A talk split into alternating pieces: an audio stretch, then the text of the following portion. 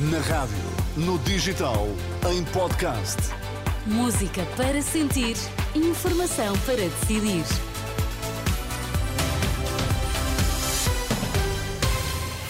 Notícias para ouvir agora na Renascença. Começamos pelos títulos em destaque.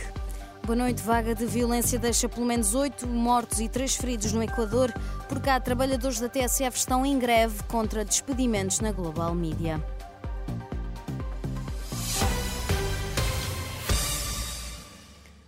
Pelo menos oito pessoas morreram e outras três ficaram feridas, incluindo um agente da polícia, vários ataques armados registados esta terça-feira no Equador. Numa conferência de imprensa conjunta com a polícia, o presidente da cidade manifestou solidariedade às famílias das vítimas e disse que o compromisso é com a segurança da cidade costeira.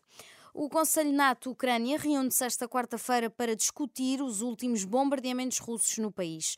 O pedido de reunião do organismo que tem como propósito aproximar a Ucrânia da NATO foi feito pelo ministro dos Negócios Estrangeiros ucraniano e surge na sequência dos mais recentes bombardeamentos russos em larga escala que têm atingido cidades da Ucrânia. Por cá, esta quarta-feira é ouvido na Comissão Parlamentar o Ministro da Cultura, Pedro Adão e Silva, por causa da situação atual que vive o grupo Global Media.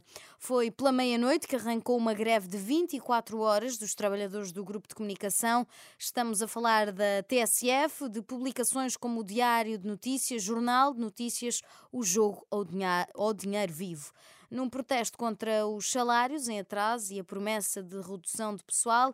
Em causa estão entre 150 e 200 postos de trabalho. No caso da TSF, serão cerca de 30 que podem mesmo pôr causa a existência da rádio. Na tarde de ontem, no Parlamento, esteve o presidente da Comissão Executiva do grupo a revelar aos deputados que já pediu dinheiro ao fundo que representa no grupo para poder pagar na próxima semana os salários em atraso. José Paulo Faf diz que é preciso despedir 200 trabalhadores para tornar o grupo viável e acusa a equipa liderada por Proença de Carvalho de ter feito uma gestão danosa. Que ainda há dias, na reunião de acionistas onde todos estiveram presentes, todos eles, todos os acionistas, aprovaram as bases do plano de reestruturação do grupo e expressaram claramente o seu apoio a esta comissão. Raro é o dia, desde que iniciamos funções, há três meses e meio, que não somos surpreendidos por factos, negócios ou procedimentos que denotam a forma liviana e pouco transparente, para não classificá-la de outra maneira, como este grupo foi gerido ao longo dos últimos anos. O presidente da Comissão Executiva disse ainda que o negócio falhado da Lusa causou transtorno financeiro no grupo e revelou que o PSD deu o aval para a compra da Lusa pelo Estado através de Paulo Rangel, mas depois deu o dito por não dito. A CPI e a Fertagos alertam para o impacto na circulação de comboios de mais uma greve prevista para hoje. É a terceira paralisação em pouco mais de uma semana por parte dos profissionais do Comando e Controlo Ferroviário de Infraestruturas de Portugal.